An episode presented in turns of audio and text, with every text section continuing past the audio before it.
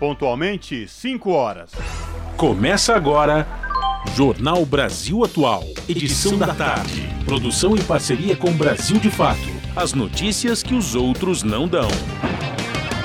Movimentos populares, política, direitos humanos, economia, mundo do trabalho, cultura e prestação de serviço. Jornal Brasil Atual. Edição da tarde. Olá, hoje é quinta-feira, 23 de fevereiro de 2023. O Jornal Brasil Atual, edição da tarde, começa agora comigo, comigo e com Emerson Ramos. E estas são as manchetes de hoje. Com a presença de dois ministros do governo Lula, MST faz festa da colheita de soja livre de transgênico no Paraná. Maior navio da Marinha Brasileira chega a São Sebastião para operações de socorro às vítimas da tempestade. São Sebastião já foi alvo de alertas do Ministério Público e de falta de repasses para prevenção a desastres. Acampamentos de trabalhadores sem terra foram alvo de ataques a tiros na região oeste de São Paulo no último fim de semana. Estudo divulgado pelo SIDAX, Centro de Integração de Dados e Conhecimentos para a Saúde, destaca número elevado de abusos de crianças e adolescentes entre 10 e 14 anos. Semana de quatro dias de trabalho é aprovada por empresas e funcionários no Reino Unido. Comunidade Caiçara de Guarujá fará denúncia internacional contra a Cargill, empresa mundial do ramo alimentício que quer fechar a antiga saída para o mar. A operação resgata 150 trabalhadores em situação análoga à escravidão. ONU faz alerta para ondas de calor e seca extrema que atingem a América do Sul. Participe do Jornal Brasil Atual por meio dos nossos canais. No Facebook, facebook.com barra Rádio Brasil Atual. Ou no Instagram, arroba Rádio Brasil Atual. Também no Twitter, arroba RA Brasil Atual. Ou pelo nosso WhatsApp, o número é 11 96893 7672. Você está ouvindo? Jornal Brasil Atual, edição da tarde. Uma parceria com Brasil de Fato. Na Rádio Brasil Atual. Tempo e temperatura. Quinta-feira com sol e muitas nuvens aqui na capital paulista. Faz 27 graus agora e a previsão é de pancadas de chuva até a noite. As temperaturas caem para os 19 graus, mas sem chuva durante a madrugada. A previsão se repete para o ABC: sol, muitas nuvens e pancadas de chuva em partes de todas as cidades da região. Os termômetros estão entre os 25 e 26 graus. Durante a madrugada, as temperaturas devem ficar na faixa dos 19 graus, mas não chove. Em Mogi das Cruzes também faz 26 graus e há possibilidade de pancadas de chuva. Durante a madrugada, as temperaturas caem para os 18 graus. Em Sorocaba está mais quente, 29 graus agora, e pode haver pancadas de chuva durante a noite. A mínima será de 20 graus e sem chuva durante a madrugada. O alerta para novos temporais continua na região do litoral norte paulista. Novas pancadas de chuva podem se concentrar durante a tarde e a noite. A previsão para hoje é de 15 milímetros em São Caetano. Fique atento às recomendações da Defesa Civil. Daqui a pouco eu volto com a previsão do tempo para sexta-feira na região metropolitana. Na Rádio Brasil Atual, está na hora de dar o serviço. São 5 horas e 4 minutos. Vamos saber a situação do trânsito na cidade de São Paulo. A CT, que é a Companhia de Engenharia de Tráfego aqui da capital paulista, informa que neste momento são 23 quilômetros de lentidão em toda a cidade de São Paulo. Região Sul, com 16 quilômetros de lentidão, é a região da capital que apresenta um índice maior de lentidão. Depois vem o Oeste, com 3 quilômetros de lentidão. Talvez esses 16 quilômetros seja reflexo, Emerson Ramos e ouvintes do Jornal da Rádio Brasil Atual, edição da tarde, da forte chuva que caiu aqui na região na, da Avenida Paulista. E por falar em Avenida Paulista, neste momento o trânsito segue tranquilo, tanto no sentido da Consolação como no sentido do Paraíso. Lembrando que o rodízio municipal voltou a, a funcionar hoje, nesta quinta-feira, depois do feriado prolongado de carnaval. Os motoristas que possuem veículos com placas finais 7 e 8 não podem circular no centro expandido por conta do rodízio municipal. Situação do metrô e os trens aqui da capital, Emerson. Cosmo, apesar da chuva forte que a gente teve aqui na região da Paulista agora há pouco, nesse momento aqui a gente encontra sinal verde em todas as estações da CPTM, a Companhia Paulista de Trens. É, e a gente também fala aqui sobre o metrô, sinal verde também para todo mundo, todas as linhas em operação normal nesse momento, Cosmo. Vamos falar também agora sobre a situação das rodovias. Olha, Emerson, aqui olhando o site da Ecovias, que é a concessionária que administra o sistema Anchieta Imigrantes, trânsito complicado neste momento para quem desce pela rodovia Anchieta. Isso porque a concessionária Ecovias instalou a operação comboio, está em vigor. Isso acontece sempre que há pouca visibilidade no trecho de serra. Aí talvez, como choveu muito aqui na parte da tarde na zona sul de São Paulo, aqui na região da Avenida Paulista, pode ser que neste momento também esteja chovendo no trecho de serra, da serra que liga a capital, a Baixada Santista, Litoral Sul, que vai às praias de Peruíbe, Santos, São Vicente, Itanhaém e também liga o Guarujá. Tá aí, portanto, operação comboio em vigor na rodovia Anchieta. Rodovia dos Imigrantes, tanto para quem vem da Baixada para o ABC e Capital, como quem desce daqui da capital rumo à Baixada, tranquilo é a alternativa, até porque na rodovia Anchieta, lá no trecho de Cubatão, trânsito está interditado bem no começo da serra, que vai do quilômetro 61 ao 65. A Ecovias fala que neste momento há uma manifestação de moradores que moram ali próximo entre Cubatão e o início do trecho da serra, Emerson Ramos. Agora, 5 horas, 6 minutos.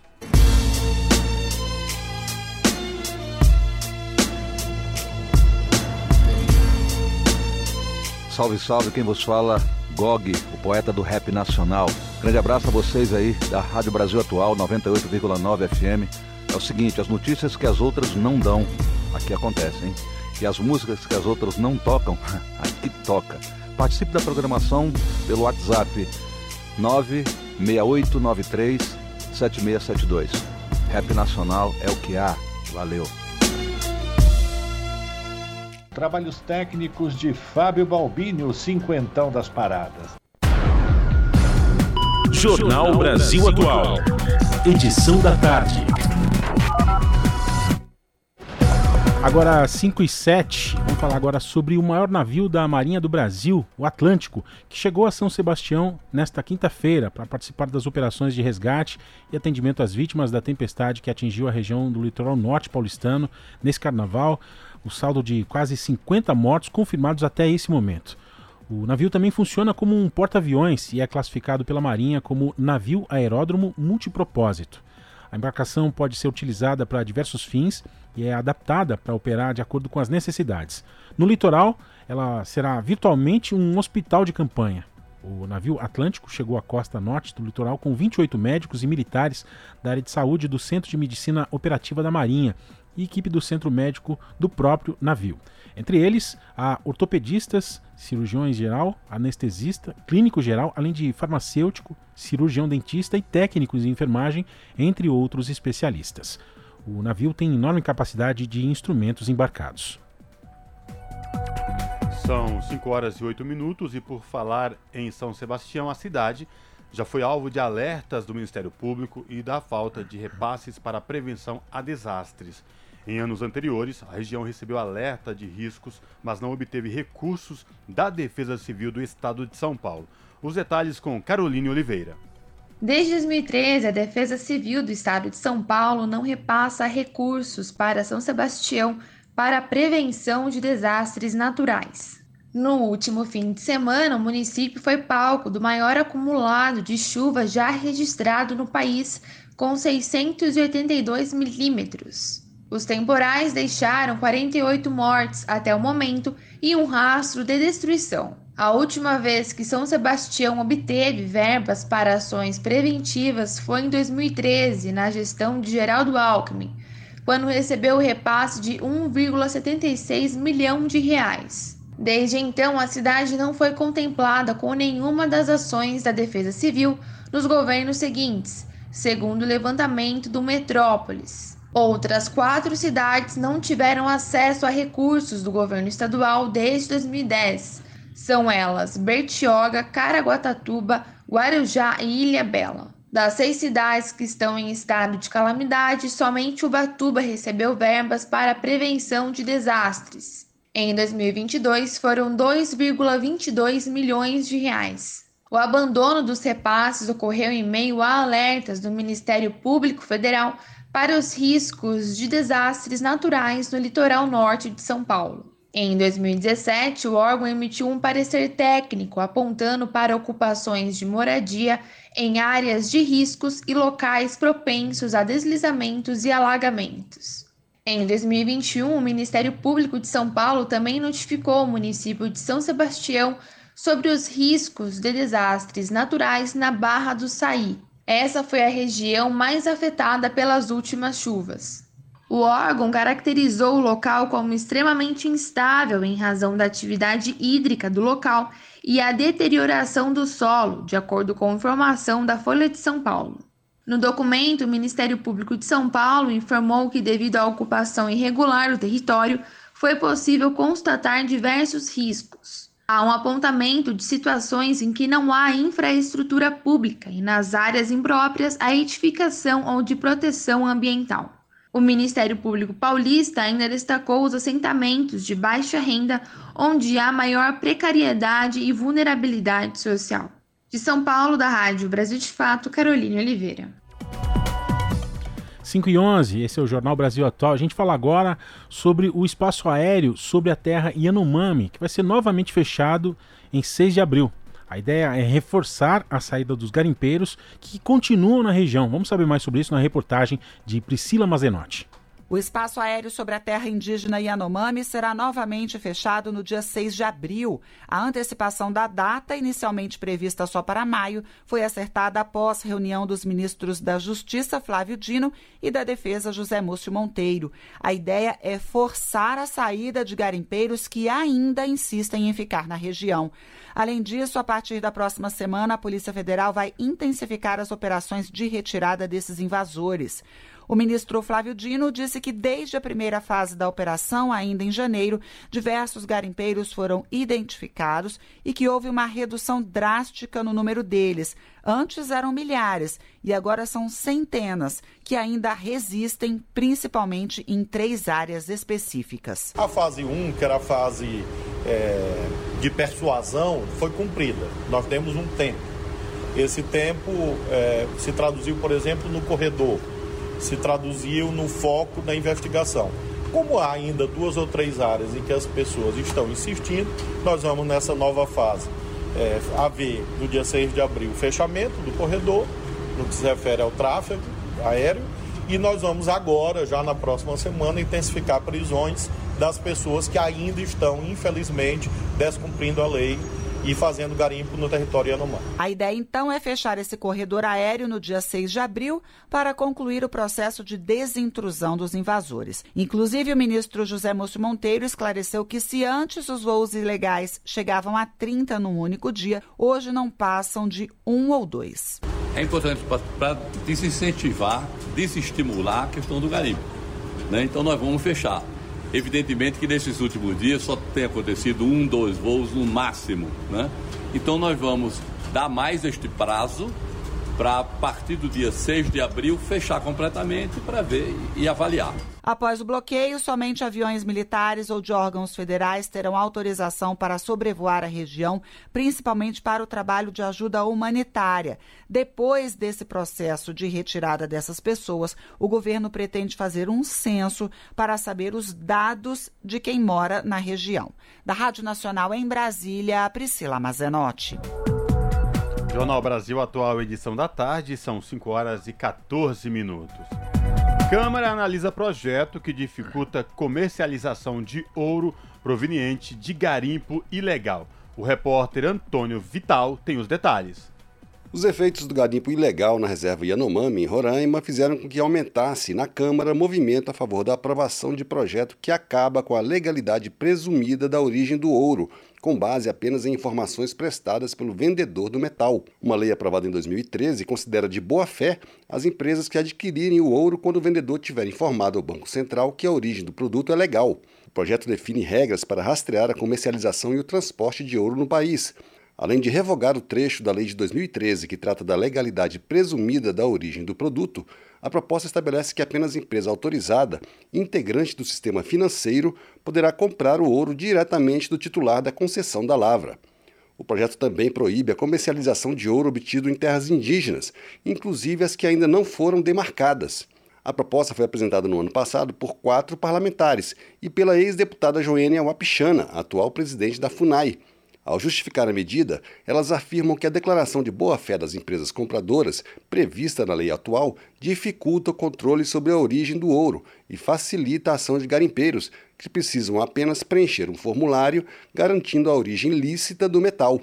O garimpo ilegal é apontado como um dos fatores responsáveis pela morte de Yanomamis em Roraima.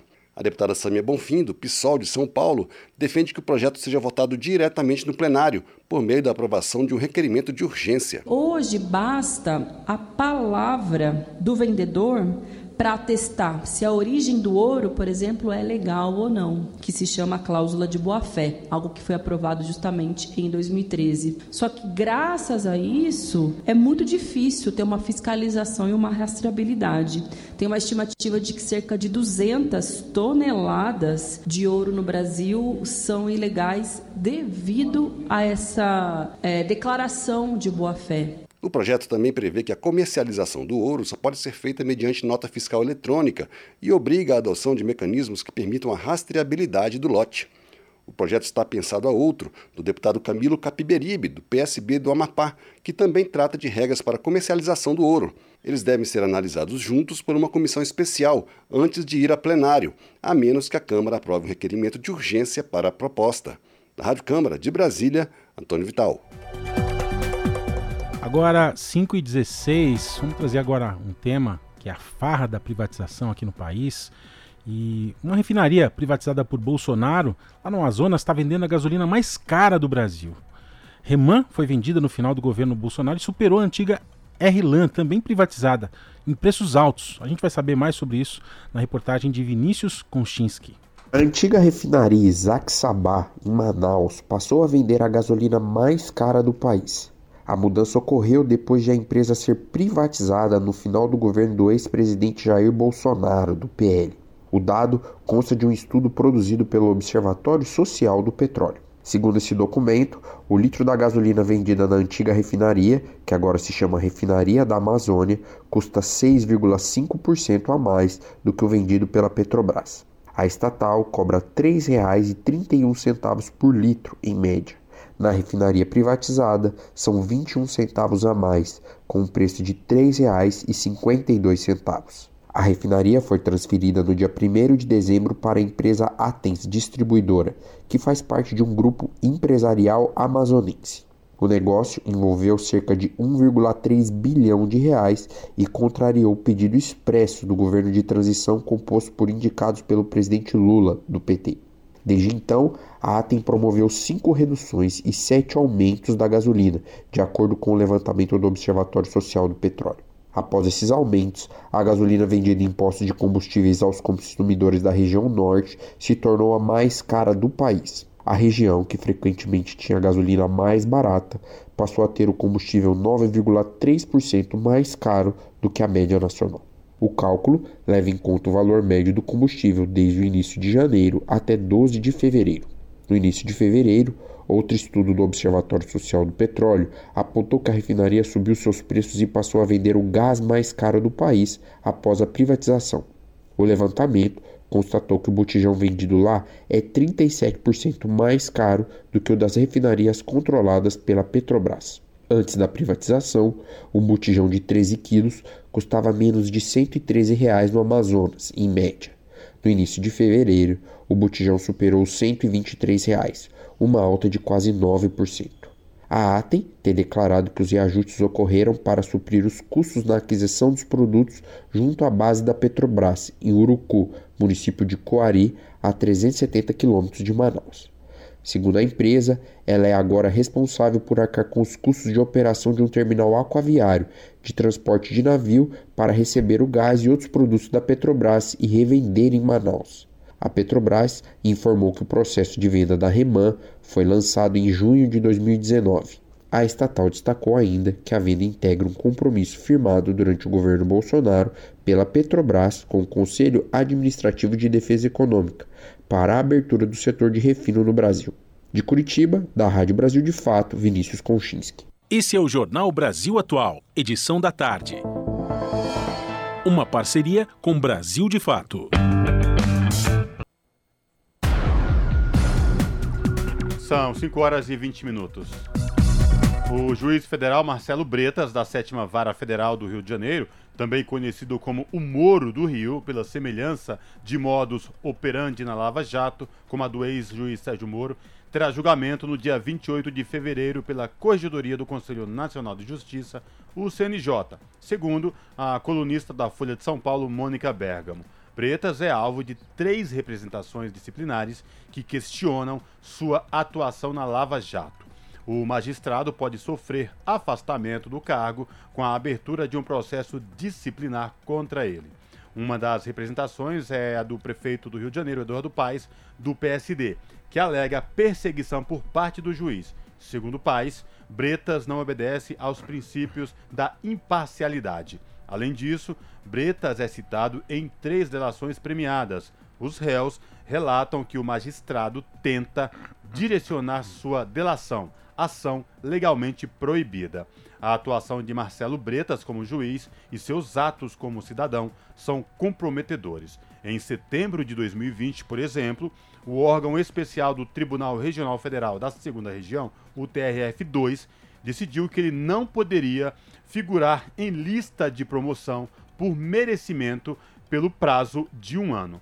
A pena disciplinar está motivada pela participação do juiz em eventos ao lado do então presidente Jair Bolsonaro e do prefeito do Rio, Marcelo Crivella.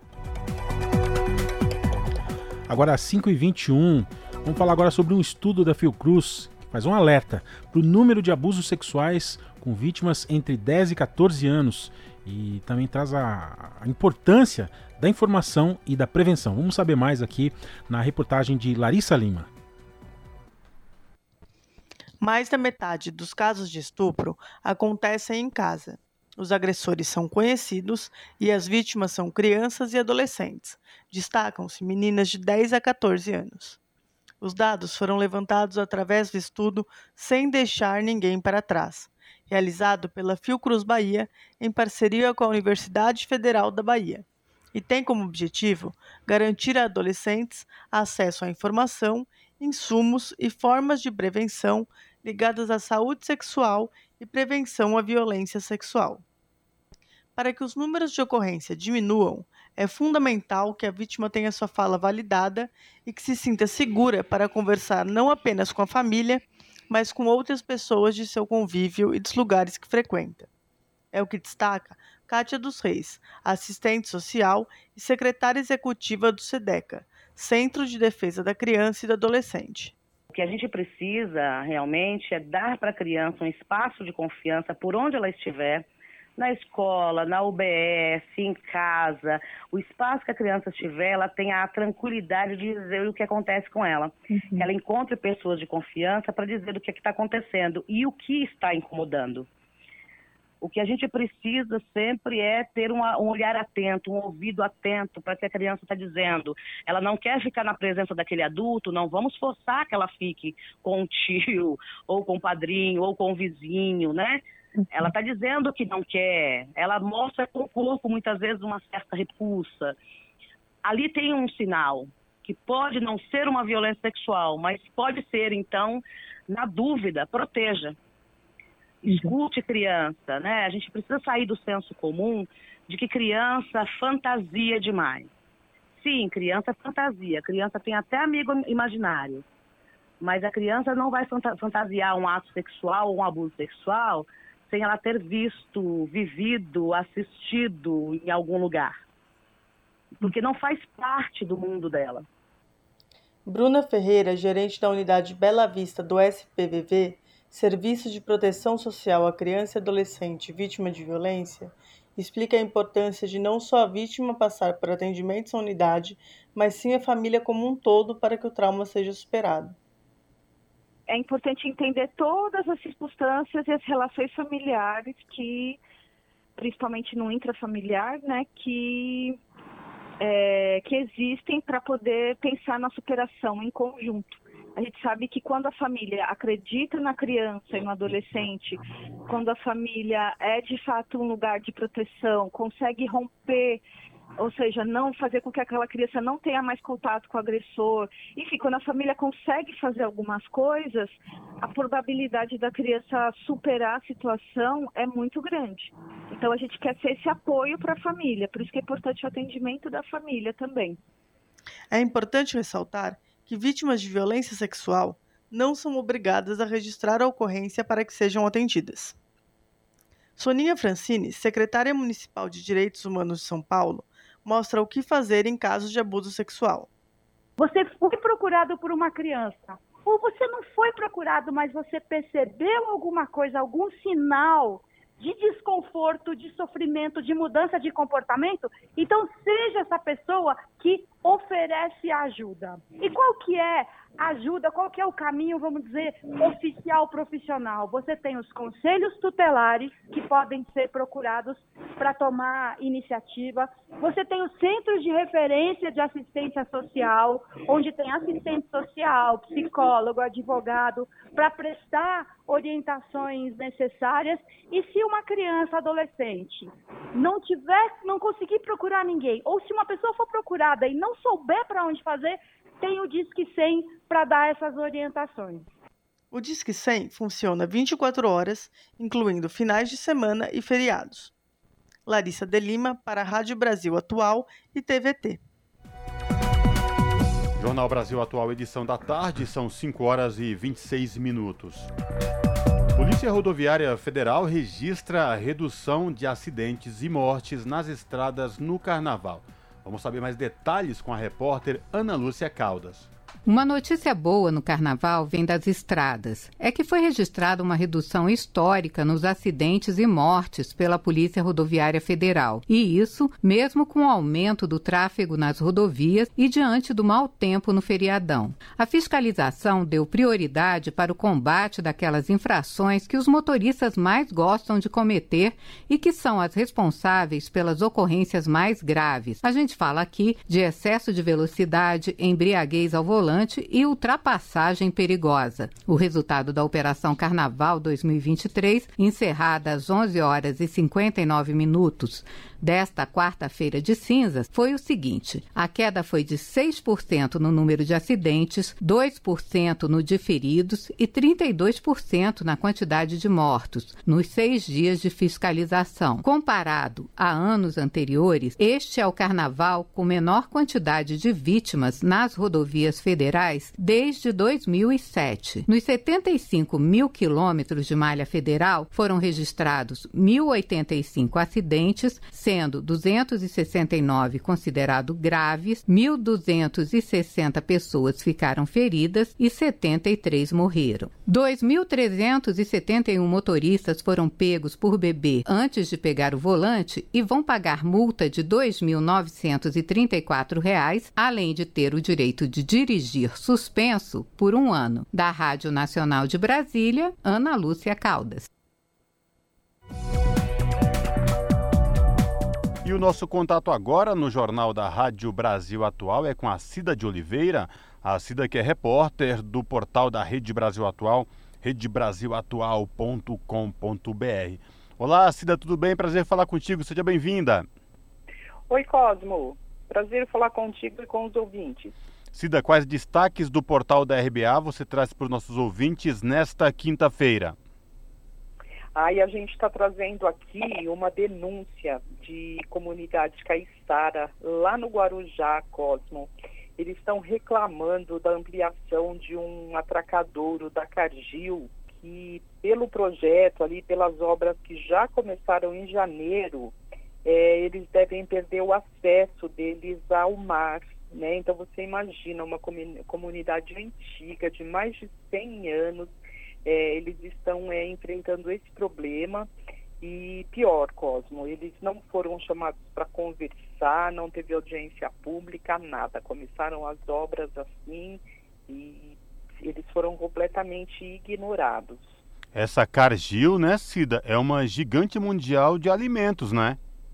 Pois é, Cosmo, e não, não é a primeira vez assim que o nome dessa empresa gigante, a maior produtora mundial de alimentos, né, vem assim é, à tona em casos assim que não está relacionado com a qualidade dos produtos dos alimentos ou enfim, né, é, com algumas outras coisas relacionadas com segurança alimentar, né. A gente está falando com um jeito de trabalhar que, que não é adequado conforme as regras, né? Porque a gente está falando de comunidade tradicional, né? São pessoas que estão ali há, há séculos, né? Até, né? Quando a gente fala com liderança é, ali da, da, da comunidade, né? Essa liderança com quem a gente falou longamente na sexta-feira, que contou para a gente o caso, tudo. Você acredita? A gente está falando dessa comunidade, né? A gente está falando em nome aí da, da, da, das mais de 6 mil pessoas que moram ali.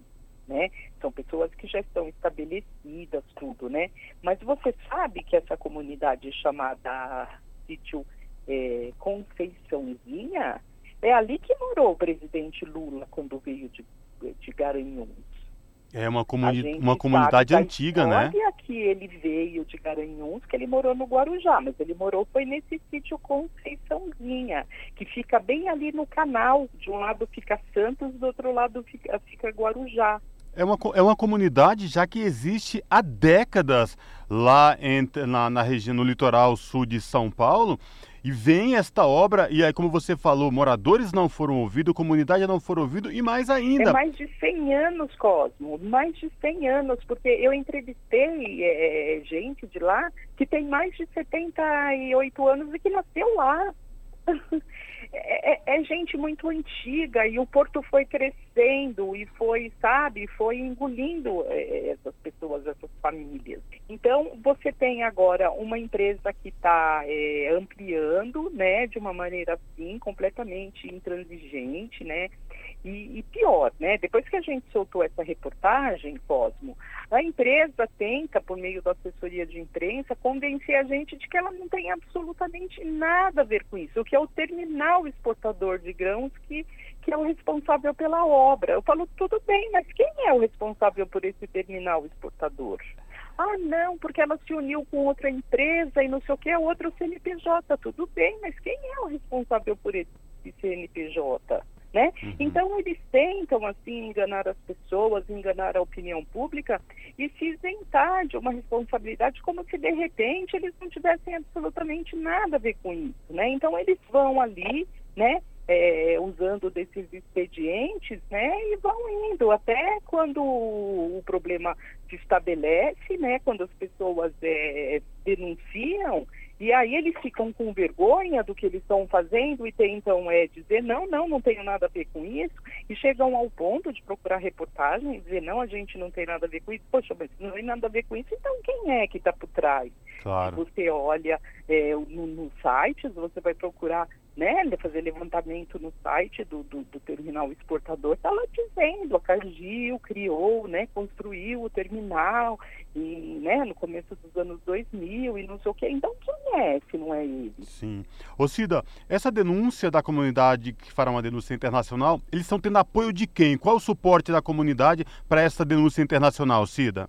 São vários os grupos que estão apoiando, porque é uma causa assim bastante, enfim, tem bastante apoio, né? Então tem a, a, a, Associação de Combate aos Poluentes, que é uma associação muito conhecida lá da Baixada, né? Ela está assim se unindo junto com, os, com a União de Pescadores, né? De Conceiçãozinha e também com a Central de Movimentos Populares, né, que é bastante conhecida, a CNP, que faz parte da Frente Brasil Popular, né, enfim, quer dizer, é, são é, entidades, né, do, dos movimentos assim que, que, que se atentaram para essa questão e estão fortalecendo a, a resistência dos moradores. Né? E, e, também Porque... tem e também tem a tem a UITA, né, Cida, também que está dentro desse bojo, né? É, aí é que tá. É, eles vão é, dar esse, essa voz, assim, digamos, é, mais internacional para o caso, né? Por causa do alcance dele. Né? Então vai ser feita, formalizada essa denúncia para que se chegue na, né, é, no âmbito internacional mesmo, quer dizer, vai ser mais uma é, reclamação que se faz contra essa empresa, né? Porque já tem problemas lá em Santarém, tem problemas, né? Enfim, na Amazônia, é, não é a primeira vez, não é uma... São né? reincidentes, né, né Cida? É, já é uma reincidência. Enfim, Cida, a gente vai continuar acompanhando esse caso. Com certeza vocês aí na RBA vão ficar acompanhando esse caso, porque estamos falando de uma comunidade de centenas de moradores que estão no local há mais de um século e estão sendo drasticamente prejudicadas aí com essa expansão e com o fechamento dessa antiga saída para o mar. Cida, obrigado por falar com a gente, viu? A gente vai continuar acompanhando e a gente volta a se falar em outra oportunidade, viu? Abraço. Outro abraço grande para você e para os ouvintes. Falamos aqui com a Cida de Oliveira no jornal Brasil Atual. Agora, às 5h35, vamos falar sobre um tema importante aqui nos nossos dias. Infelizmente, a escravidão ainda é um tema que é muito recorrente, Cosmo, no Brasil em pleno 2023. Como é que a gente ainda fala em escravidão Exatamente. em pleno 2023, é. Emerson? E a gente está tá falando aqui é, em situações, pode não ser tão evidente, né? Porque são situações que são camufladas, mas a gente está falando aqui sobre é, situações análogas à escravidão. E uma operação resgatou 150 trabalhadores nessa situação é, e a gente vai saber aqui mais detalhes, e isso aconteceu lá no sul do país. Vamos saber mais detalhes com o Kleber Grabowska. Uma ação conjunta entre a Polícia Rodoviária Federal, Polícia Federal e Ministério do Trabalho e Emprego resgatou ontem à noite cerca de 150 trabalhadores que enfrentavam condições degradantes na Serra Gaúcha em situação análoga à escravidão. Seduzidos por uma oferta de emprego que prometia salário de 3 mil reais, além de outras vantagens, a realidade encontrada em Bento Gonçalves foi bastante diferente. Em condições precárias, os trabalhadores, que na maioria são oriundos da Bahia, relataram enfrentar desde a chegada no início de fevereiro atrasos nos pagamentos dos salários, violência física, longas jornadas de trabalho e oferta de alimentos estragados. Também disseram que eram coagidos a permanecer no local sob a pena de pagamento de uma multa por quebra do contrato de trabalho. Após a denúncia feita ontem por três trabalhadores que conseguiram fugir do local e entraram em contato com a Polícia Rodoviária em Caxias do Sul, as autoridades foram até Bento Gonçalves e constataram a condição degradante a que os trabalhadores eram obrigados a enfrentar. Diante disso, a Polícia Federal prendeu o empresário responsável pela empresa e ele, posteriormente, foi encaminhado para o presídio de Bento Gonçalves. O empresário tem 45 anos de idade, é baiano da cidade de Valente e buscava mão de obra para trabalhar na colheita da uva. De Porto Alegre, da FM Cultura, Kleber Grabowska para a Rádio Nacional. São 5 horas e 37 minutos. Acampamentos de trabalhadores sem terra foram alvo de ataques a tiros na região oeste de São Paulo no fim de semana. Os trabalhadores desarmados integram a Frente Nacional de Luta Campo e Cidade que defende o acesso a terras públicas improdutivas. Não houve vítimas, mas as ameaças são constantes. Confira na reportagem de Camilo Mota. Integrantes sem terra da Frente Nacional de Luta Campo e Cidade, trabalhadores que lutam pelo direito à terra, foram surpreendidos com ataques a tiros no último sábado na região de Pontal de Paranapanema, no oeste paulista. Pistoleiros atacaram três ocupações, contra os trabalhadores, como conta Luciano de Lima, integrante da Frente Nacional de Luta Campo e Cidade. É, na verdade, não foi um confronto, porque nós não estávamos armados, não tinha arma. Os trabalhadores tinham o quê? Material para fazer os seus barracos, já estavam sendo construídos, bambu, enxada, as principais ferramentas que usa na agricultura familiar, não uhum. arma de fogo. E aí foram surpreendidos pelos capangas lá do, do fazendeiro, aonde agrediu os trabalhadores, deram tiro de arma, é, acabou furando pneu de carro, para-brisa, banco, porta. Um dos trabalhadores foi agredido e precisou ser hospitalizado. Os ataques aconteceram logo após o início dos acampamentos montados durante o Carnaval Vermelho, tradição do movimento. A ação ocorre todos os anos e tem por objetivo dar visibilidade à reforma agrária, garantida pela Constituição Federal com acampamentos em terras improdutivas por trabalhadores que estão impossibilitados de acessá-las. No ano passado, o governador de São Paulo, Rodrigo Garcia, sancionou a lei que instituiu o Programa Estadual de Regularização de Terras, autorizando o governo a celebrar acordos para regularização fundiária. O Partido dos Trabalhadores ajuizou ação direta de inconstitucionalidade contra a lei paulista. No último dia 6, a Advocacia Geral da União enviou uma manifestação ao Supremo Tribunal Federal pedindo que o STF garanta proteção ao meio ambiente, aos povos indígenas e à função social das terras, durante a análise do programa. Para a AGU, a lei estadual não garante a proteção dos interesses públicos e, de acordo com o PT, abre aspas, incentiva a atividade grileira em terras públicas, fecha aspas. A grilagem é o ato de agentes privados se apossarem de terras públicas sem destinação, através da falsificação de documentos. De Lima afirma que as ameaças na região de Pontal são constantes. É, o município de Rosana, se pegar de Euclides da Cunha, Rosana, os trabalhadores, nós temos quatro acampamentos a mais de de um ano e três meses lá, esses quatro acampamentos vêm sofrendo ameaça. Toda noite tem uma fazenda chamada Fazenda Nicolau, que é em frente à Fazenda Duas Meninas, onde nós temos um acampamento. Toda noite eles montam um acampamento, ficam atirando, criando problema, ameaçando, dizendo que vai invadir os quatro acampamentos nossos. Isso está um clima tenso, a Polícia Militar de Rosana e o Instituto de Terras do Estado de São Paulo, vinculado à Secretaria da Justiça e Cidadania, e responsável pelo planejamento e execução das políticas agrárias em São Paulo, não atenderam os contatos da reportagem. A Frente Nacional de Luta Campo e Cidade afirmou que a PM está dando suporte aos trabalhadores após a elaboração de um documento junto à ouvidoria da Polícia Militar, à Secretaria de Justiça, parlamentares e à OAB. O risco é que a violência aumente. São três atentados, estão agora no Carnaval Vermelho aqui nessa região do Pontal do Paranapanema. E é uma área confrontuosa desde os anos de 1990. E nós estamos vendo agora o mesmo palco dos anos de, de 1990 até 2003. É uma, a, a união dos fazendeiros contra os trabalhadores rurais sem terra, numa terra que é da União. Camilo Mota, Rádio Brasil Atual e TVT. Você está ouvindo? Jornal Brasil Atual, edição da tarde. Uma parceria com Brasil de Fato. Agora às 5h42. Com a presença de dois ministros do governo Lula, o MST faz festa da colheita de soja livre de transgênico no Paraná.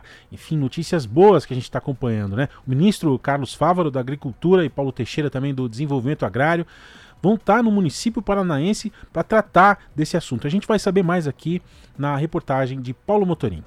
O MST, Movimento dos Trabalhadores Rurais Sem Terra, fará uma festa para a colheita da soja livre de transgênico em Centenário do Sul, no Paraná, município na região norte do estado, no próximo sábado, dia 25. O evento na comunidade Fidel Castro terá a presença de dois ministros do governo Lula. São eles Carlos Fávaro, da Agricultura, e Paulo Teixeira, do Desenvolvimento Agrário e Agricultura Familiar. Também estão confirmados para o ato representantes da CONAB, Companhia Nacional de Abastecimento, e do INCRA, Instituto Nacional de Colonização e Reforma Agrária. Deputados federais e estaduais também vão marcar presença, entre elas a presidenta do Partido dos Trabalhadores, Gleisi Hoffmann, Diego Moreira, integrante do setor nacional de produção do MST, explica que o movimento tem avançado na organização de cadeias de produção e agora expande também para a soja livre de transgênicos.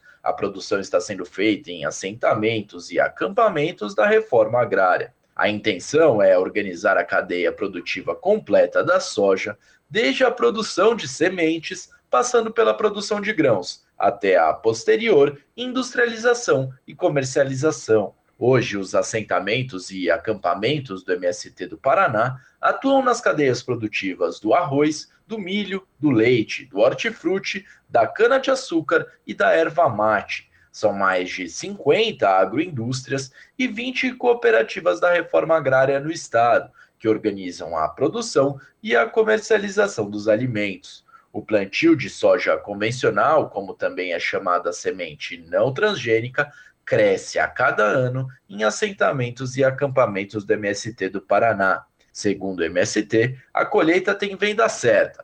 Parte será transformada em ração orgânica para alimentar galinhas poedeiras criadas pelas famílias do assentamento e composta por 375 cooperados de nove municípios da região.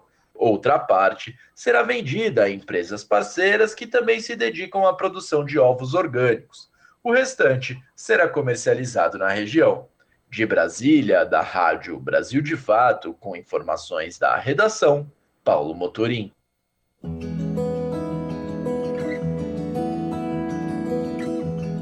Momento agroecológico.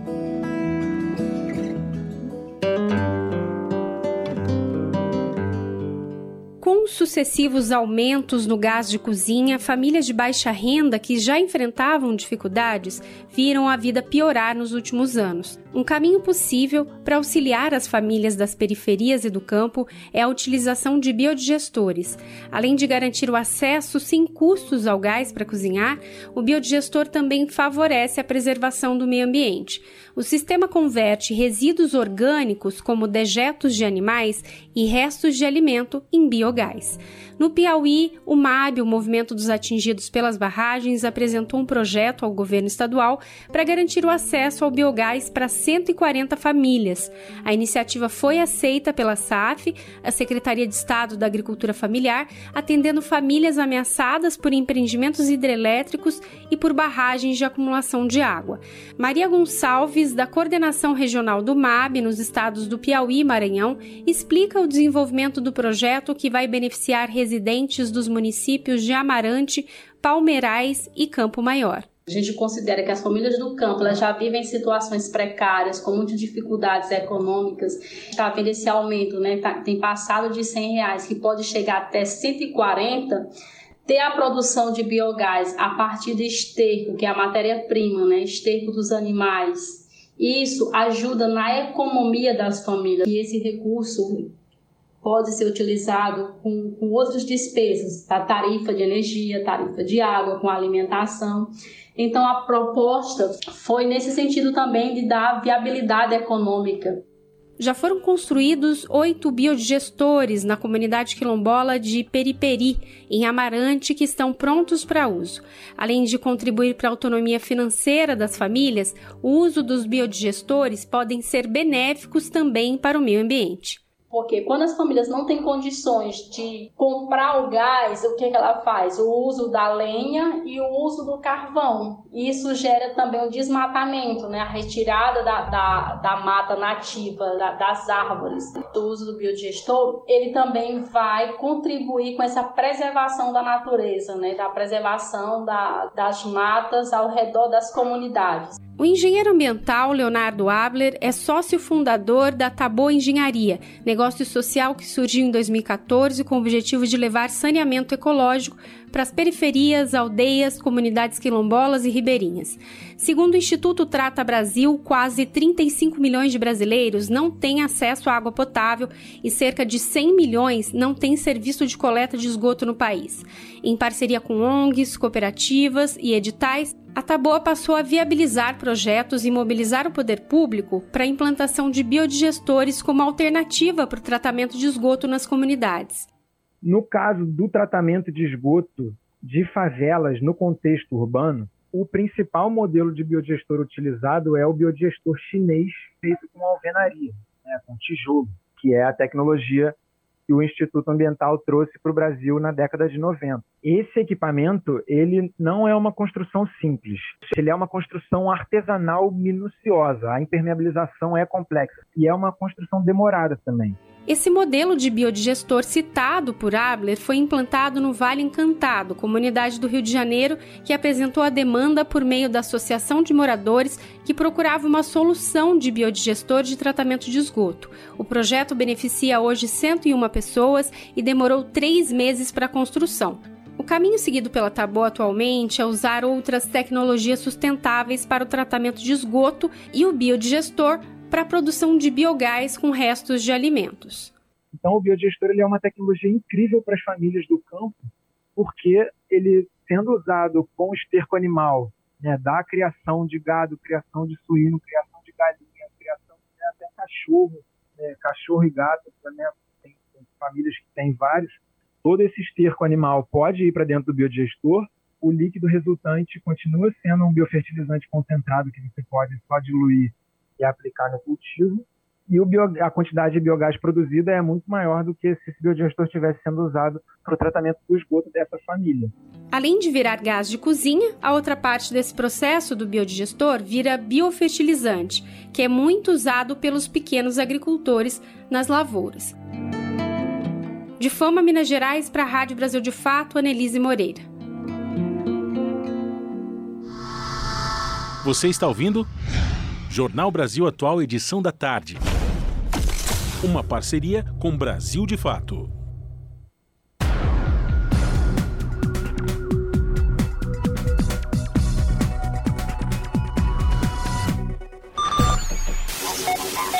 Custo de vida, emprego e desemprego, cesta básica, tarifas públicas, salário mínimo.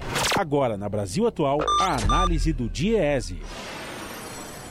E agora nós vamos conversar com o Luiz Ribeiro, que é sociólogo e atua no Sistema de Acompanhamento de Informações Sindicais do DIEESE. Bem-vindo mais uma vez ao Jornal Brasil Atual. Vamos lá, vamos falar sobre mais um boletim produzido pelo DIEESE que mostrou que cerca de 75% de 437 reajustes da database de janeiro ficará acima da inflação medida pelo Índice Nacional de Preços ao Consumidor do IBGE. Os reajustes iguais ao INPC ocorreram em 16,5% dos casos de janeiro e abaixo desse índice, desse índice 8,2%. Esses resultados, Luiz, confirmam uma tendência que já vem se repetindo desde agosto do ano passado. Isso é um bom sinal? Significa que há algum tipo de previsão de recuperação da economia como de uma maneira mais ampla? Então, é, Rafael, é, os dados eles são de fato muito positivos, né? E, e eles demonstram, né? Pelo menos a gente vem observando, né? Que há uma tendência de melhora das negociações, né? Essa melhora ela ocorre desde agosto, né? E vem mostrando, né? É, principalmente um aumento na, naquelas categorias, né? Na, na, na parte, na, proporção das categorias que conseguem aumento acima do INPC, né? A gente atribui esse resultado de janeiro a dois, dois fatores principais. Né? O primeiro é a queda da taxa de inflação. Né? Mês a mês, a gente vê que o valor do reajuste necessário, que seria equivalente a uma inflação de 12 meses, né? ela vem caindo a cada database. Isso contribui bastante. E tem um segundo fator que aí contribui especificamente em janeiro, que é o aumento do salário mínimo. Né? É, com o, o aumento para R$ 1.302, né, ocorrido em janeiro, esse resultado, esse aumento do salário mínimo resultou num aumento real de 1,4%, né, em relação ao salário mínimo do ano passado. E isso, ele, ela, esse aumento, ele afeta principalmente as categorias que têm salários baixos, né? Aquelas categorias que têm os salários mais próximos do salário mínimo, elas são elas são mais diretamente influenciadas pela essa variação salário mínimo, né? O que ocorre, por exemplo, no setor de serviços e ocorre também dentro do setor de serviços na categoria do turismo e hospitalidade, que envolve trabalhadores em asseio e conservação, trabalhadores em limpeza, trabalhadores garis, né? São os trabalhadores que têm os seus salários mais baixos, mais próximos do salário mínimo e acabam sendo influenciados pelo aumento do salário mínimo, né? Essa parte, da, esse, esse, conjunto de trabalhadores, eles tiveram uma participação muito grande né, em janeiro. Né? Cerca de 65% de todas as negociações da database janeiro, né, que nós analisamos, são do setor de serviços, né, E dentro do setor de serviços são essas categorias do turismo e hospitalidade. Inclusive, nessa pesquisa realizada pelo DIESE, mostra que o valor médio desses pisos nos acordos nesse primeiro mês de 2023 foi de R$ 1.406, 8% acima do mínimo que você falou que foi reajustado para R$ 1.302 agora nesse mês, né, Luiz? Sim. Esses valores, né, a gente observa, pelo menos nesse comecinho de ano, que os valores estão muito próximos, né, ao valor do salário mínimo, né. É, tanto os valores médios ou medianos, e não importa o setor, né, setor pode ser o comércio, o setor rural, o setor de serviços, são pisos muito próximos ao valor do salário mínimo, né. É, e mostra a influência né, que o salário mínimo ah, tem em relação às negociações por categoria e principalmente as negociações dos pisos salariais. É bom que se diga né, que o governo Lula ele definiu um novo reajuste do, do salário mínimo agora para maio, que passará então um valor de R$ 1.320. O, esse fato leva a crer, nos leva a crer que vamos ter mais um impacto positivo né, na, na principal database do ano, que é a database maio, por efeito direto da de uma nova valorização do salário mínimo. Então, esse vai ter um, um, vai ser um fator positivo né, para as negociações de maio e principalmente das categorias que têm seus salários mais baixos. Né, eles vão ser novamente é, positivamente influenciados pela valorização do salário mínimo. Aliás, é, é, importante dizer que desse conjunto de pisos que nós analisamos agora em janeiro, cerca de 11% deles vão ficar abaixo do, do valor de R$ 1.320, que será o novo valor do salário mínimo em maio. Né? Então, esses, pelo menos 11% dos pisos que nós já analisamos vão ser corrigidos automaticamente. Vão ser corrigidos automaticamente se as próprias categorias não fizerem uma no... abrirem uma nova rodada de negociação para definir aí sim um novo valor de piso salarial, né? Pois é, quando a gente fala em 1302, 1320, nominalmente parece que é uma diferença muito pequena, mas na massa geral, né, na massa salarial, isso representa um avanço, né, Luiz? Sim, é, é muito importante, né? É uma esses pequenos crescimentos, né, é, é, como você falou, parece pouco, ele afeta profundamente a vida a qualidade de vida da, da, da, das famílias trabalhadoras, né? Ela aumenta a renda, né? Ela, você pode pensar isso em termos anuais também, porque vai impactar no 13 terceiro, vai impactar nas férias, né? E, e principalmente, né? Uma coisa que é importante que se diga, esse aumento ele vai dinamizar a economia, né? Finalmente a gente voltou a ter uma política de valorização do salário mínimo, né? Que é essencial associada, né, atrelada a uma ideia de que é preciso aumentar, redistribuir melhor a renda para sim criar dinamismo na economia, para dar um, para aí sim ter, termos crescimento sustentável da, da, da produção interna brasileira. Né? Luiz, para a gente terminar, entre os setores de atividade, a indústria teve 77% das negociações nesse mês de janeiro com acordos salariais é, registrando aumento real. Isso demonstra também a importância da retomada da valorização, enfim, do incentivo da retomada da indústria no país, né? Que são, é, é o setor que paga melhores salários para os trabalhadores, não? Sim, é, o setor industrial é o que gera dinamismo para toda a economia, né? O setor de comércio, serviços, eles são, eles são, digamos assim, acessórios. Eles fazem parte da, da produção nacional, é, muito relacionadas a, aos salários da muito relacionada à produção industrial, né? Então uma retomada de uma política industrial brasileira, né? E associada com outras medidas, como essa de, de aumento do salário mínimo e, e uma melhor redistribuição de renda, ela, ela, tem esse poder de criar um dinamismo de, de autossustentado, de, de crescimento, né? E de fato a indústria é o que paga o melhor, é o setor que paga os melhores salários, às vezes, dependendo dos setores, dependendo da comparação, é o que exige uma maior qualificação da mão de obra, né? Então, é, um, é extremamente importante, né? E, e, ao longo desse ano, nós vamos analisar esses dados, né? vamos ver para onde estão caminhando as negociações, torcendo para que essa melhora que a gente viu ocorrer nos últimos meses, né, ela seja sustentável, né, e, e venha acarretar em diversos indicadores positivos, como indicadores da redução da desigualdade a desigualdade salarial, indicadores de melhoria do rendimento e a, melhoria, e a questão do emprego. Né? Precisamos de mais empregos, empregos formais e de qualidade. Né? Perfeito. Quero agradecer a participação do Luiz Ribeiro, que é sociólogo, ator no Sistema de Acompanhamento de Informações Sindicais do DIESE, comentando aqui os dados de mais um estudo realizado pelo Departamento Intersindical de Estatística e Estudos Socioeconômicos, que mostrou que no mês de janeiro, 437 reajustes na database, ou seja, 75,3%, desses uh, uh, acordos de database no mês de janeiro ficaram acima da inflação acumulada. Luiz, muito obrigado pela tua participação, um abraço para você e até uma próxima. Obrigado, um abraço. Conversamos com Luiz Ribeiro aqui no Jornal Brasil Atual. Agradecer também a participação do jornalista Rafael, né? O Rafael que trouxe para a gente aqui a participação também com as informações do Diese. Salve, salve família, firmeza total. Aqui quem fala é o Dexter, sensacional. Eu também estou plugado, sintonizado na Rádio Brasil Atual, 98.9 FM. Pontualmente, 18 horas. Rádio Brasil Atual.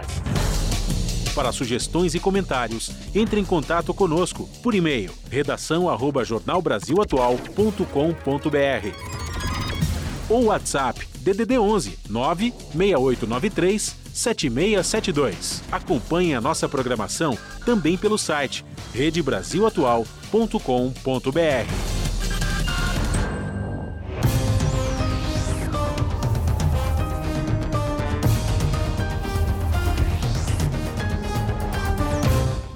quando chega essa vinheta, é o momento da conexão com a redação do seu jornal para saber do apresentador Kaique Santo quais destaques de logo mais do seu jornal que começa pontualmente às 7 da noite aqui na TVT, canal 44.1 digital em São Paulo e na Grande São Paulo.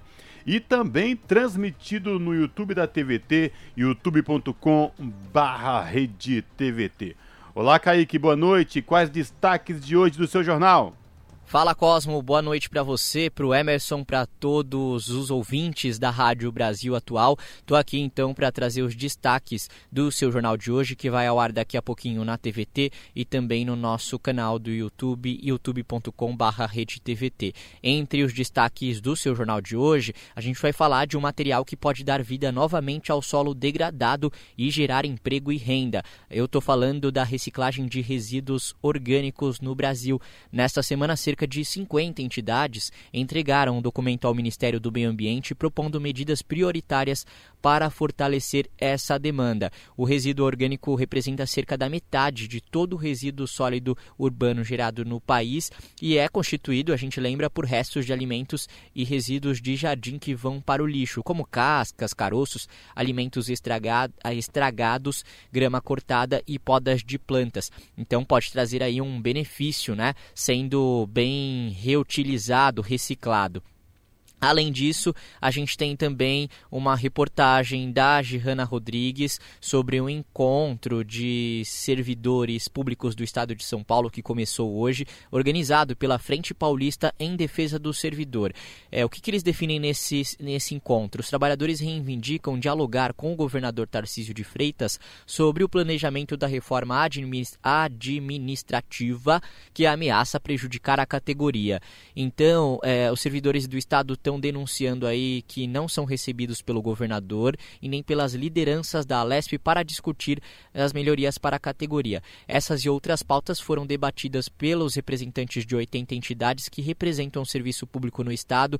A quem acompanhou tudo isso foi a repórter Gihanna Rodrigues e ela explica o que está em jogo, o que, que foi definido, né, o que, que vai ser feito a partir de agora. Além disso, a gente tem também o Jô falando sobre a alta taxa taxa de juros, que tá é um assunto polêmico. O presidente Lula vem aí super criticando né, a taxa perto dos 14% e não a baixa. O Brasil tem a maior taxa de juros do mundo e taxas altas assim, ele mostra que desestimulam totalmente o consumo. Então a gente vai ver um pouco mais sobre como isso prejudica o país e a economia, né, o crescimento da economia no Brasil.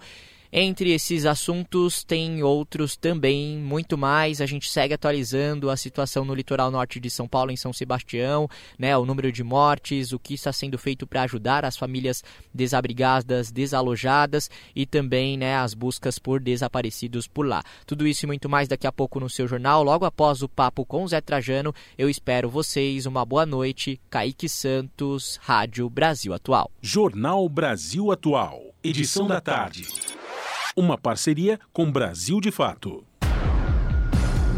São 6 horas e 4 minutos, Emerson, e como o Kaique bem lembrou aí desse destaque do seu jornal que começa logo mais pontualmente às 7 da noite na TVT, o número de mortos pelas chuvas do litoral norte de São Paulo chegam agora, Emerson, a 49 vítimas fatais no total. 38 já foram identificados pelas autoridades, mas ainda há muita, muitos é, desabrigados, muitos desalojados e pessoas que estão dadas como sumidas porque ainda há muita lama em várias regiões do litoral norte. Daí, portanto, atualizando o número de vítimas fatais que vieram a óbito por conta das fortes chuvas sábado e domingo no litoral norte de São Paulo chega agora a 49, sendo que 38 delas já foram identificadas, Emerson.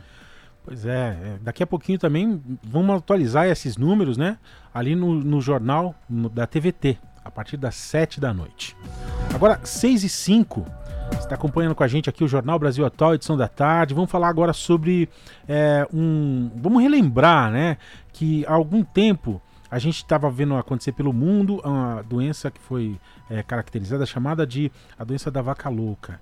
E a gente tem um caso importante agora acontecendo agora também aqui no, no, no país, né? É, de uma maneira é, que não é para ter alerta para a grande população, Cosmo, mas é importante sim a gente ficar atento, né? E por isso a gente também está trazendo aqui essas informações. Há um caso confirmado da doença da vaca louca no Pará é, e o Brasil, por conta disso, suspendeu a exportação da carne bovina para a China, um dos grandes né, é, consumidores é, desse produto que é exportado aqui pelo país. Então a gente vai entender um pouquinho melhor sobre isso na reportagem da Priscila Mazenotti. As exportações de carne bovina brasileira para a China estão suspensas a partir de hoje. Isso porque foi confirmado um caso de mal da vaca louca no Pará. A doença apareceu numa pequena propriedade em Marabá, num animal macho de 9 anos, idade considerada avançada para bovinos. Ele era criado em pasto sem ração. A fazenda foi isolada, inspecionada e interditada preventivamente pelo governo estadual e a carcaça do animal foi incinerada. O Ministério da Agricultura esclareceu que não há riscos para o consumidor. A Organização Mundial de Saúde Animal já foi comunicada. Inclusive, amostras foram enviadas para o laboratório referência em Alberta, no Canadá, para saber o tipo da doença mas a ADEPará, que é a Agência de Defesa Agropecuária do Estado do Pará, informou que trabalha com a hipótese de ser um caso atípico, que é quando ocorre em animais idosos espontaneamente pela natureza, em vez de ser transmitida de forma clássica pela ingestão de ração contaminada. Isso, em tese, reduz as chances de imposições de barreiras comerciais. A gente lembra aqui que os últimos casos de vaca louca registrados no Brasil ocorreram em 2021, em Minas Gerais e no Mato Grosso. Esses casos também foram atípicos, mas a China, maior compradora de carne do Brasil, chegou a suspender a compra de carne bovina brasileira por três meses, de setembro a dezembro daquele ano. Importante destacar que até hoje o Brasil não registrou casos clássicos da vaca louca provocados pela ingestão de carnes e de pedaços de ossos contaminados. Só detalhando que é o mal da vaca louca também chamada de encefalite espongiforme bovina, é uma doença degenerativa causada por um prion, uma molécula de proteína sem código genético. Essa proteína modificada consome o cérebro do animal, que fica parecido com uma esponja. Além de bois e vacas, ela acomete búfalos, ovelhas e cabras. Para humanos, ela ocorre quando há o consumo de carne e de subprodutos dos animais contaminados. Aí ocorre a encefalopatia espongiforme transmissível. Da Rádio Nacional em Brasília, Priscila Mazenotti.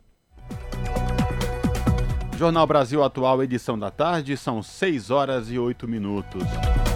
E ondas de calor e seca extrema atingem a América do Sul. E isso já é sentido, por exemplo, Emerson Ramos, aqui no estado do Rio Grande do Sul, vários municípios em estado de calamidade, estado de emergência, por conta da estiagem lá no Rio Grande do Sul. E vejam só, e para quem nos acompanha aqui no Jornal da Rádio Brasil Atual, nossos ouvintes, o Sul sempre foi uma região né, muito verde, tinha muitas chuvas, e agora as coisas se invertem. E mesmo assim, a população não dá conta dos efeitos climáticos. Isso já é claro, um sinal nítido, claro, dos efeitos climáticos. Vários municípios da região sul do país já declararam estado de calamidade por conta da, da estiagem, da seca, viu, Emerson? Exatamente. E, e não adianta vir com negacionismo. Tá muito evidente. Não dá. E quem vai trazer mais informações pra gente agora é a Ana Paula Loureiro, da ONU News.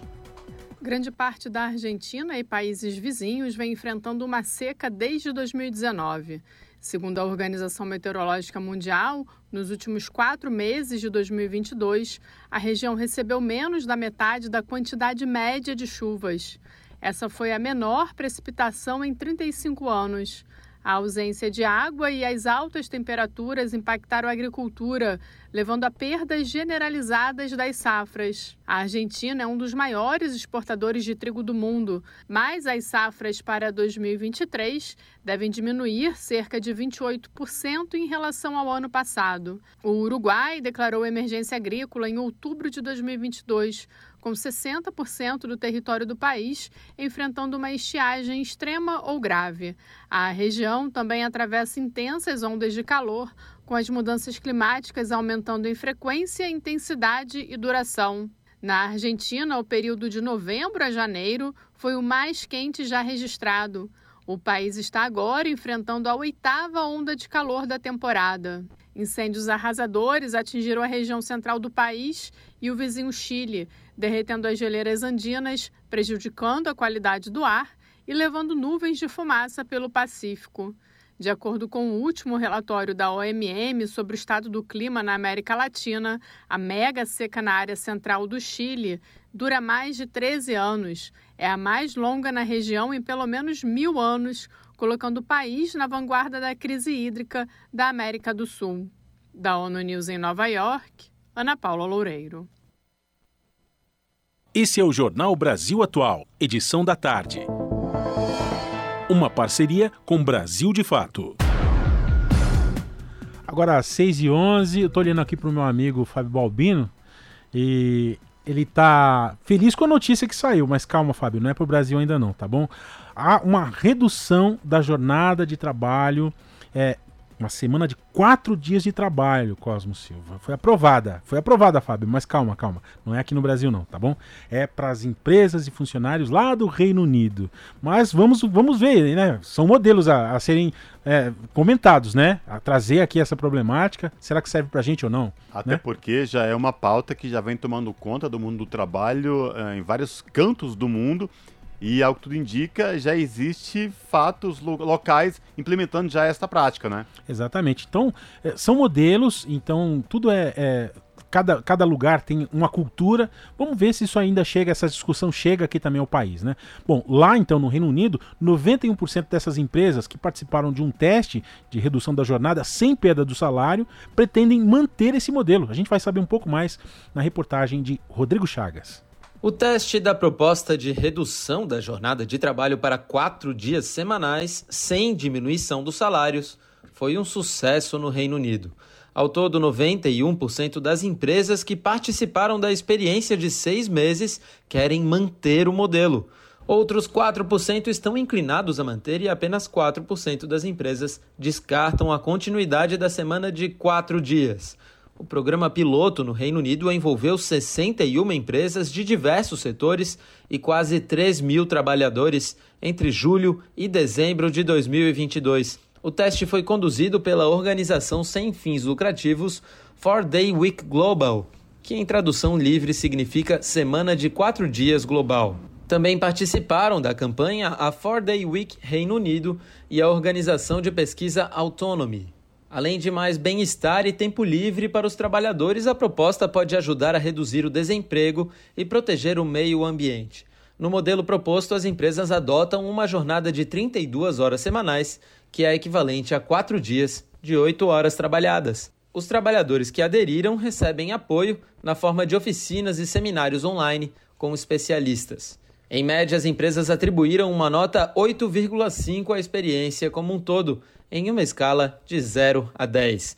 Produtividade e performance dos negócios receberam nota 7,5. As receitas cresceram 35% nos meses do teste, quando comparadas com um período similar do ano anterior. Houve mais contratações e os casos de ausência de funcionários diminuíram. Entre os benefícios para os trabalhadores, a pesquisa registra a diminuição dos relatos de estresse no ambiente de trabalho. Entre os benefícios para os trabalhadores, a pesquisa registra a diminuição dos relatos de estresse no ambiente de trabalho. Um dos ganhos mais relatados foi no equilíbrio entre o trabalho remunerado e as demandas de trabalho doméstico e de cuidados. No mesmo sentido, conflitos entre trabalho e o tempo com a família diminuíram. A pesquisa também buscou saber se a mudança traria benefícios para a divisão do trabalho doméstico entre gêneros. De fato, homens relataram ter aumentado seu tempo dedicado às tarefas de casa mais do que as mulheres. Foram 27% contra 13%. No entanto, 68% das pessoas não relataram mudanças na divisão da carga desse trabalho entre homem e mulher em seus lares. Nas próximas semanas, a organização deve divulgar os resultados do teste que está sendo realizado na Austrália. Também já há experimentos em desenvolvimento na África do Sul, Brasil e outros países da Europa, com resultados previstos para os próximos meses. A redução da jornada de trabalho sem diminuição de salários é uma reivindicação histórica do movimento sindical brasileiro.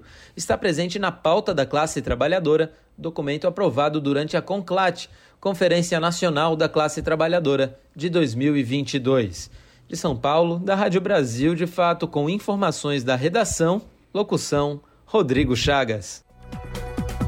Jornal Brasil Atual, edição da tarde, são 6 horas e 15 minutos. Português no Brasil é reflexo da história do país, afirma professor Noslen Borges. Com mais de 4 milhões de seguidores no YouTube, docente destacou influências que moldam o idioma falado nas Américas.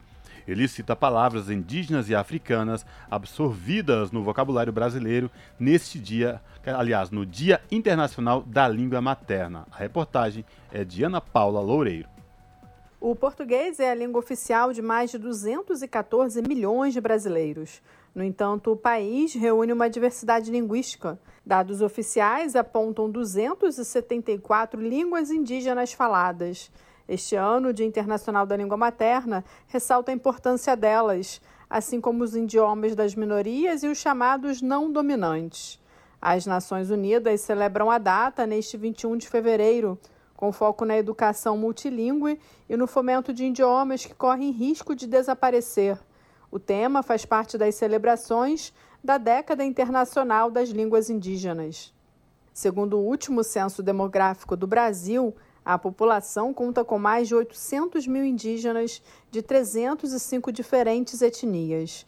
Os dados da Unesco revelam que cerca de 77% dos indígenas brasileiros com mais de 5 anos falam português, enquanto 33% são capazes de se comunicar em um idioma nativo. A ONU News conversou com o professor Noslen Borges, que é dono do maior canal de ensino de língua portuguesa do YouTube mundial. Ele falou sobre o desafio do ensino do idioma, que recebe tantas influências e reflete a identidade do país o grande lance da, da, da nossa, das nossas línguas maternas, aí, dessa, dessa parte da construção da nossa língua materna, é exatamente a história. Nós temos uma história importantíssima que ela está presente no nosso Brasil. E essa parte histórica não pode ser deixada de lado. E quando a gente não fomenta a aprendizagem dessas línguas tradicionais, a gente vai perdendo essa língua tradicional. E a gente não pode perder, porque faz parte da nossa identidade. A língua é um elemento de identidade do povo. E as nossas línguas tradicionais fazem parte dessa construção da identidade. Então a gente não pode perder isso. Eu preciso resgatar essa história, porque essa história está viva, ainda o que nós somos hoje faz parte dessa construção histórica. Para o professor, ensinar a língua oficial do Brasil passa por um reconhecimento histórico já que muitas palavras vêm de raízes indígenas e africanas, um reflexo do multilinguismo que deve ser valorizado e fomentado. Palavras que a gente utiliza no dia a dia aqui no Brasil é, por exemplo, aproveitando é, o carnaval, então, o atabaque, é uma palavra totalmente tudo guarani e também totalmente vem da África também, né? Então essas, essas junções, essas palavras que vêm dos povos africanos, que vêm dos povos indígenas, isso precisa estar vivo dentro da gente e essa história precisa ser resgatada e a língua é uma maneira de resgatar a história também. Além das influências de diferentes povos, o português falado no Brasil tem absorvido e adaptado palavras usadas na internet e vindas da língua inglesa. Para o professor Borges, a transformação da língua é natural mas é fundamental que o uso da linguagem esteja apropriado para cada conversa, garantindo a plena comunicação. Então, quando eu vou ensinar a língua portuguesa hoje, sim, eu preciso lembrar as pessoas que existe o intermetese, que tem um termo lá, stalkear, por exemplo, que vem de uma junção do stalk do inglês mais a construção de um verbo no português, né, terminar em ar. Então, essa, esse neologismo que a gente faz, essa construção de novas palavras, está o tempo todo acontecendo, stalkear, até mesmo usar aí as redes sociais como é. Em evidência nas plataformas sociais, o professor relata que observa que, além das pessoas que têm o português como primeira língua, muitos estrangeiros querem aprender o idioma falado no Brasil. Com certeza a língua portuguesa é pop. Para quem está fora do Brasil, ela é mais pop do que para quem está dentro. Isso é uma coisa interessante, porque nós aqui no Brasil valorizamos menos a nossa língua do que quem está fora. Então eu vejo que tem muita gente de fora que pô, valoriza a língua portuguesa, quer aprender a língua portuguesa, quer entender um pouco mais, quer poder se comunicar minimamente com a língua portuguesa, e nós ainda temos aquele, esse discurso que eu falei agora há pouco. Não, porque a nossa língua é muito difícil, porque a nossa língua é muito complicada.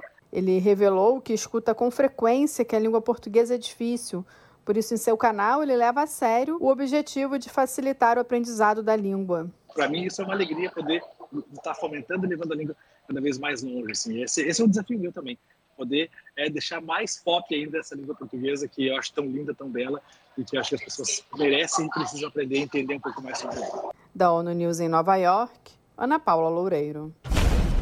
Você está ouvindo?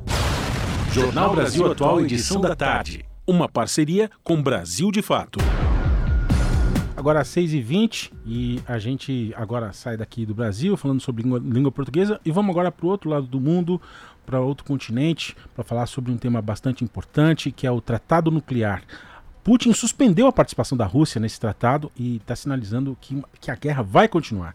No discurso sobre o estado da nação no legislativo, Putin responsabilizou o Ocidente pelo conflito que vai completar agora um ano. Vamos saber mais detalhes aqui na reportagem de Nicolau Soares. O presidente da Rússia, Vladimir Putin, prometeu seguir adiante com a guerra na Ucrânia, que completa um ano em 24 de fevereiro. Além disso, ele afirmou que vai suspender a participação do país no Tratado de Desarmamento Nuclear chamado de Novo START. As declarações foram feitas nesta terça-feira, no discurso anual sobre o Estado da Nação para a Duma e o Conselho da Federação, as duas câmaras do poder legislativo russo. Sobre a economia, Putin manteve o discurso de que as sanções afetaram mais os Estados Unidos e a União Europeia do que a Rússia. Apesar disso, o país teve queda de cerca de 2% do produto interno bruto no último ano. O presidente russo também culpou o Ocidente pelo início da guerra na Ucrânia. As forças russas sofreram três grandes reveses nos campos de batalha desde o início do conflito, mas ainda controlam cerca de um quinto do território ucraniano. Outra evidência de que o governante russo espera que a guerra seja um conflito de longa duração foi a promessa de férias aos militares militares. Ele disse que pretende conceder duas semanas de descanso do front a cada seis meses. Putin afirmou ainda que a Companhia Estatal de Energia Nuclear Rosatom precisa garantir que o país esteja pronto para testar uma nova arma nuclear se necessário. O novo START foi assinado em 2010 na República Tcheca e entrou em vigor no ano seguinte. Em 2021, logo após Joe Biden assumir a presidência dos Estados Unidos, foi estendido por mais cinco anos.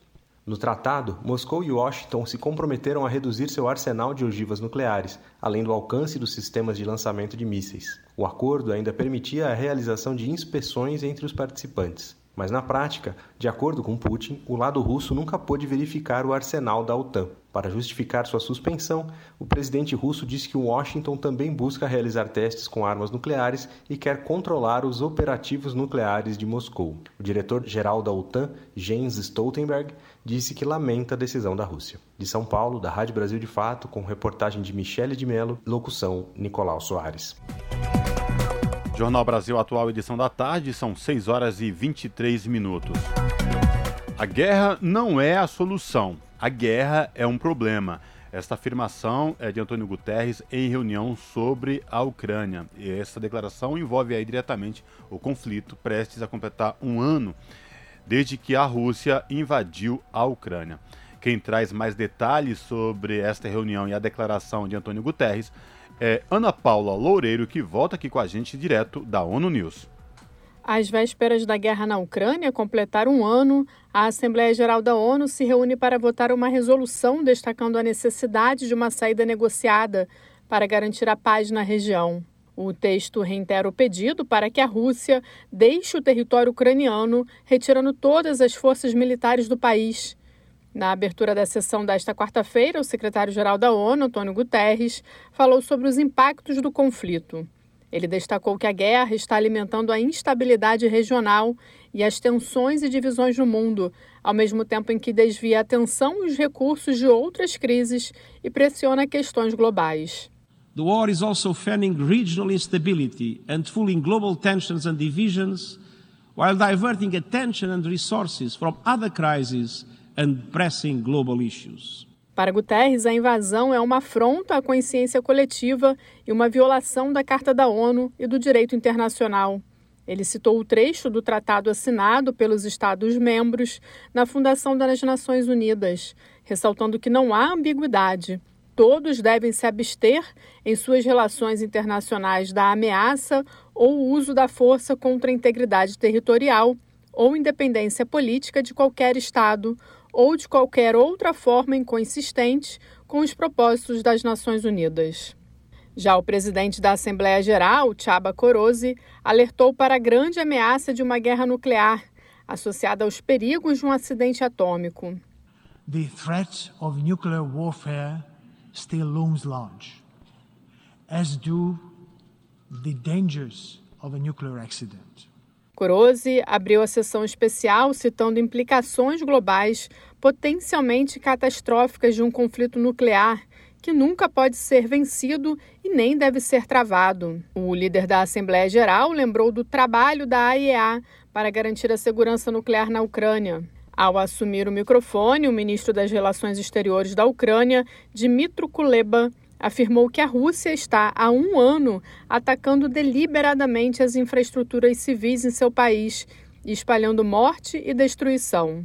One year since the Russian Federation began its full-scale aggression against Ukraine is approaching.